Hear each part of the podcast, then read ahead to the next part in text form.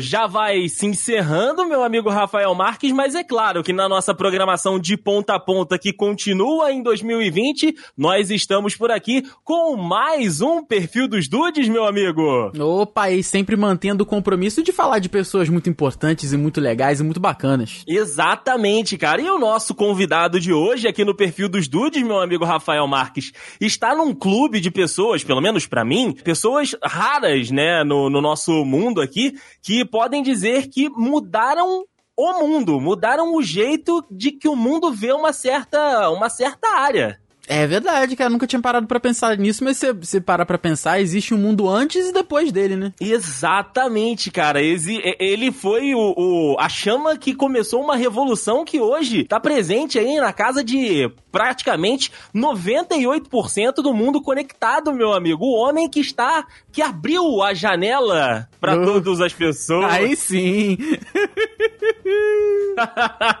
Estamos falando dele, Bill Gates. Hoje é o nosso convidado aqui para estar conosco nesse perfil dos dudes, cara. Um homem que figura aí volta e meia em notícias relacionadas a dinheiro, relacionadas à filantropia, mas que tem uma vasta história no mundo da computação, cara. E mudou, como eu disse, o jeito, né, de você lidar com essa máquina, cara. Se você hoje tem um computador em casa, ele provavelmente roda o sistema Windows. É verdade, a não ser que você seja um, programador ou um hipster que gosta de Linux. Então, Rafa, é como você diz, cara. Personalidades maravilhosas sempre por aqui. É verdade, né? Aliás, é só Bill Gates, né? Nada mais, nada menos, né?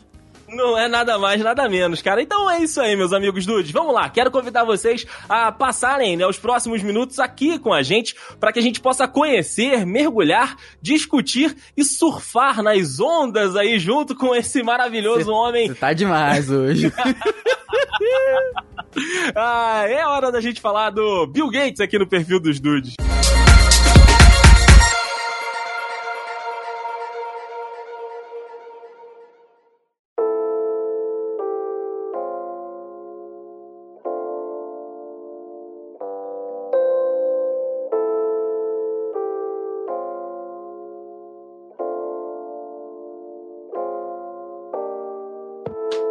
thank you.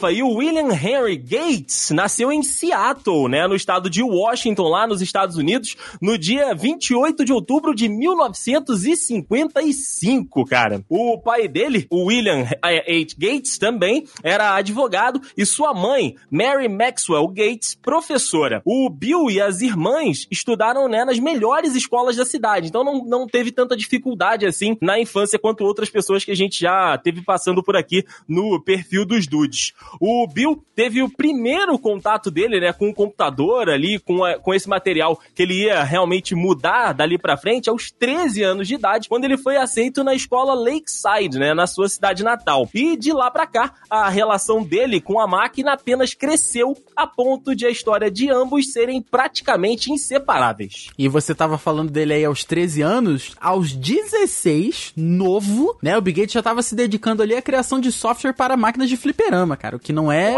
Não é, não é para qualquer um, né? Aos, aos 17 anos ele já era um pesquisador, um pesquisador aos 17 anos. O cara era um pesquisador visitante na University of Massachusetts. Só isso. Só isso. Aí, aí cabe aquela pergunta, né? O que que você estava fazendo aos 17 anos? Nossa, comendo meleca, cara. Tomando cachaça pra é, muita mesmo. gente. E aos 17 anos mesmo, junto com seu amigo Paul Allen, ele desenvolveu um programa capaz de ler fitas magnéticas com informações de tráfego de veículos. Ou, ou seja, ele já fez uma das primeiras vamos botar entre muitas aspas aí, CD-ROMs, né? O disquete. Sim, cara, é, o leitor de dados, né? O armazenamento e leitura de dados, cara, tava ali num um precursor do, do disquete. E como o Rafa disse, nessas parcerias do, do Bill, ao, ao passar da vida, né, cara, a gente vê que ele começou com o Paul Allen, depois ele foi se associando também, teve uma passagem com o Steve Jobs, então assim, essa galerinha toda aí se conhecia, né? É verdade, era tudo do mesmo clubinho. Era todo mundo do mesmo clubinho. Já aos 19, Rafa, ele estudava em Harvard, olha só que maravilha. Nossa, nossa. Quando projetou também, né, ao lado do amigo Ellen, o software do computador pessoal Altair 8800, cara, que é o avô do avô do avô aí do que a gente conhece hoje como desktop. Com uma arquitetura baseada na CPU Intel 8800, a primeira máquina fez um grande sucesso e mostrou, né, pra dupla que algo ainda maior estava por vir, sabe? Aquela ali era a sementinha. Eles estavam começando a ver as primeiras, os primeiros resultados daquilo ali, né? E aí, em 1975, eles fundaram, né, a Microsoft, uma das poucas companhias a investir exclusivamente em computadores, né, em PCs daquela época. E de 75 para lá, é, é história, né? O resto é história. E foi o que você falou, né? A galera toda ali se conhecia, tanto que depois do sucesso da Apple com o Apple II, né, o Apple II ali, o primeiro computador pessoal, um pouco ali mais próximo do que a gente conhece, a IBM falou assim: quer saber? Também vou entrar no ramo, não vou ficar para trás. Apesar de dominar ali o aspecto físico da coisa, seja, realmente ali o hardware, a parte que você, que você dá tapa quando, quando tá travando, sabe? Ainda faltava realmente ali o, o, sistema que dá vida ao computador, né? Porque senão realmente ele é só uma máquina se não tem o software, a parte ali que, que faz o, o cérebro pensante da coisa. Então, assim, em seus primeiros anos de vida, a Microsoft já recebeu a incumbência de fornecer o sistema operacional pro equipamento da IBM, ou seja, a IBM vinha lá com as máquinas, né, com, com, com a parte, como diz o próprio nome, com a parte dura da coisa, e vinha ali a Microsoft já fazendo ali a parte pensante. E com 50 mil dólares ele comprou um sistema de outra pequena empresa, fez algumas adaptações e vendeu por 8 milhões de dólares a IBM. É. Nossa senhora. É, e nascia aí a base do MS-DOS, que todo mundo conhece, né, que é aquelas telinhas de programador, a telinha Sim. preta que fica piscando assim. Até hoje, se você você pode abrir o executar no seu computador, que é mais ou menos a, a tela do MS-DOS, que também o pessoal falava na época. Sim, do DOS, né, cara? Ah, antigamente, né, como a gente costuma ver em filmes e tal, era tela de fósforo, né? Então por isso que era preto com verde, e aí tinha aqueles numerozinhos e tudo, cara. Muito maneiro, é, cara. Era muito maneiro. Em 83, né, Rafa, depois aí dessa negociata com a IBM de comprar sistema por 50 mil e vender por 8 milhões, o gloriosíssimo Bill Gates e a Microsoft lançam o Windows, cara. Hoje essa gravação não seria possível sem o Windows. Não, não, não. não nossa, não tem como. Cara, aqui, assim, segundo números dessa matéria que a gente usou como base para fazer aqui é, a, esse perfil dos dudes de hoje, corresponde, né, a 90% dos computadores e eu acredito que tenha chegado a mais já. É, eu também acho, cara. Acho que é aquilo. Se você não é programador ou hipster, cara, você tá usando o Windows. Com certeza. Bom, com umas ações da empresa em alta, com 31 anos, meu amigo Rafael Marques, Bill Gates já estava numa lista seletíssima de bilionários. Nossa senhora, eu com 31 anos, eu acho que eu vou continuar comendo meleca, cara. Ai, cara, e com o Bill Gates no comando, né, como presidente e chefe, né, de operações, a Microsoft, cara, virou um império gigantesco, tendo aí é, é, desenvolvimento de várias e várias coisas. É, mesmo assim, a gente sabe que o mercado é uma selva, né, tanto é que a gente vê aí essas disputas e vê essas confusões todas. Então, assim, algumas práticas adotadas por ele, né, para continuar na frente, continuar colocando a Microsoft sempre na vanguarda, cara, nem sempre foram pautadas tanto assim na ética profissional, né? Aí que vem essa dualidade dos gênios, né? Que a gente sabe por aqui, já falamos de alguns, e acaba comprometendo muitas vezes aí os relacionamentos e também a, a, a conduta, né? O que levou um executivo da Intel, né? Um dos exemplos aí é, dessa, dessas confusões, né? Nas práticas da, da Microsoft, um executivo da Intel uma vez deu uma entrevista e falando que o Bill Gates e a Microsoft agiam no seguinte sistema: eles estendiam, abraçavam e acabavam com os adversários, né? Então, assim, é, é, é, pesado, cara. Pesado porque, assim, a gente sabe que o mundo empresarial não é pra, pra galera que não tem culhões. É, é verdade. Um, um dos grandes fatos que reforçam isso, você vê até hoje, a, a Apple é uma grande é, adversária, é adversária entre aspas, assim, que a gente sabe que o ramo é um pouco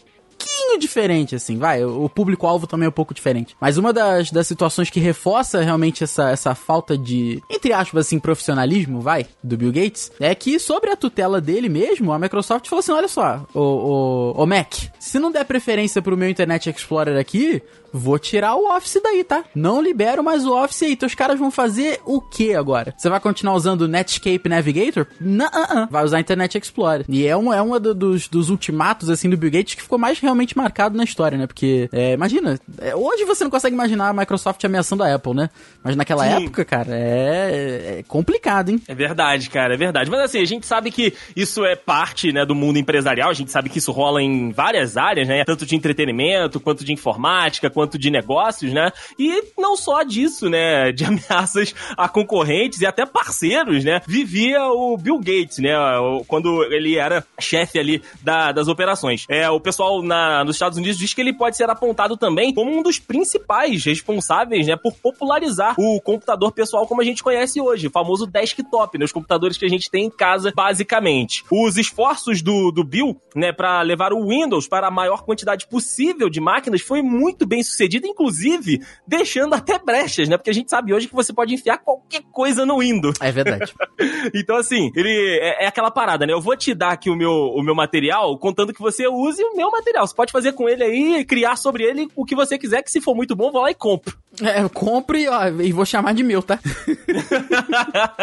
claro, né? A gente pode apontar isso como um ponto negativo, mas claro, isso se tornou um ponto positivo, cara, porque muita gente teve contato com esse sistema e hoje as pessoas, a, maioria delas, né, acha que o sistema Windows é o que a gente entende por computador, né? Então, assim, muita gente que hoje tem acesso à informática, que trabalha, né, com computador, se você der um Mac ou então se você der um Ubuntu para trabalhar, a pessoa trava, não consegue sair dali. Tipo, cadê o botão do Windows para botar o menu iniciar? cadê o botão do Windows?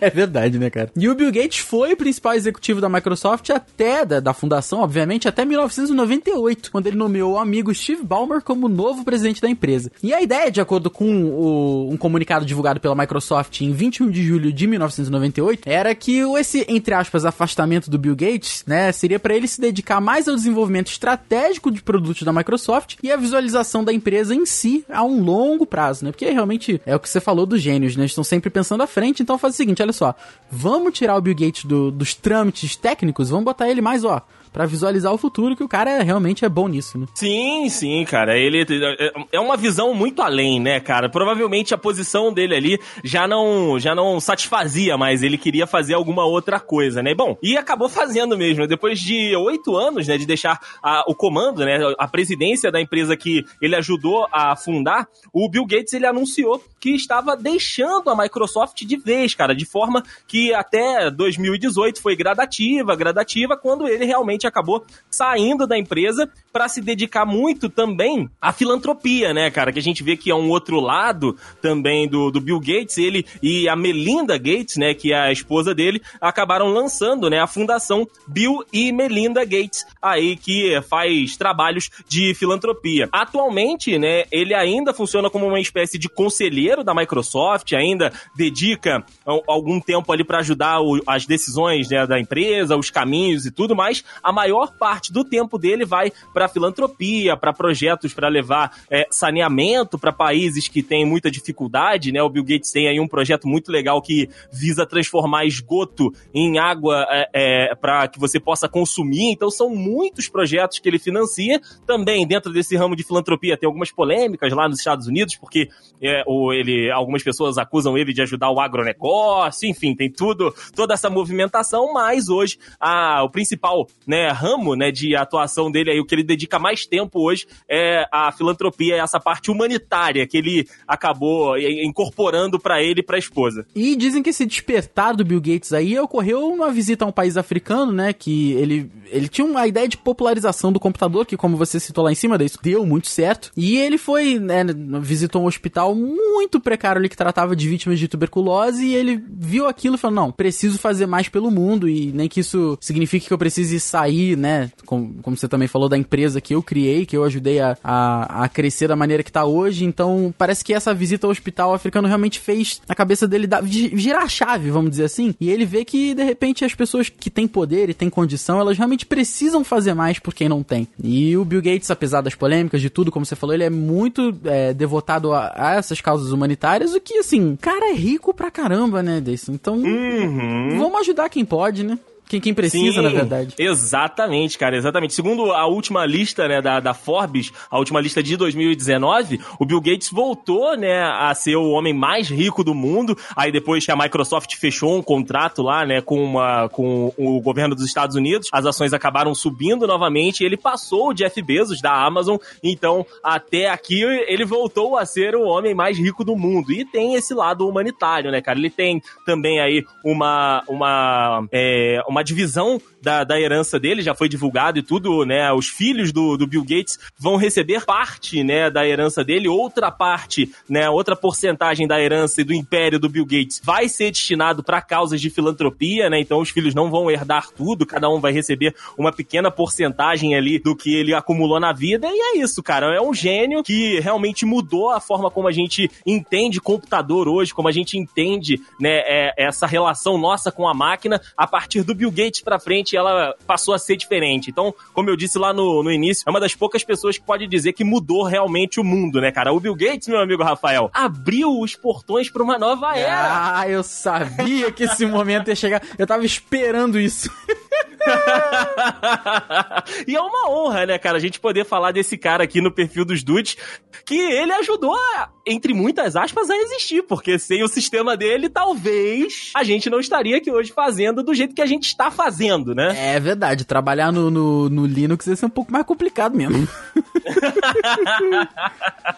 é verdade, meu amigo Rafa. Então, pra gente começar esse 2020, né, com essa visionária, com esse visionário aqui, é nada melhor do que a gente ter esse grande personagem aí do mundo, esse cara que realmente mudou a humanidade, que foi o que é o Bill Gates, né? É verdade. Então, assim, acho que começar o ano de 2020 nesse nível já diz muita coisa sobre o perfil dos dudes nesse ano, hein? Com certeza, meu amigo Rafa. Mais um ano e a gente estará por aqui sempre junto com os nossos amigos dudes e com um convidado. Ó, o nível, o nível começou lá e temos que manter, meu amigo é, Rafa. É verdade, é daí pra cima. É daí pra cima, com certeza, Rafa. Então, mês que vem estaremos aqui de volta com um convidado com uma personalidade maravilhosa para que a gente possa conhecer aí e discutir um pouquinho de todas as ações dela para este mundão de meu Deus, certo, Rafa? Certíssimo, meu querido Dayson Dudes e meu querido Bill sentado aqui do meu lado. Até mês que vem. Até mês que vem, Rafa!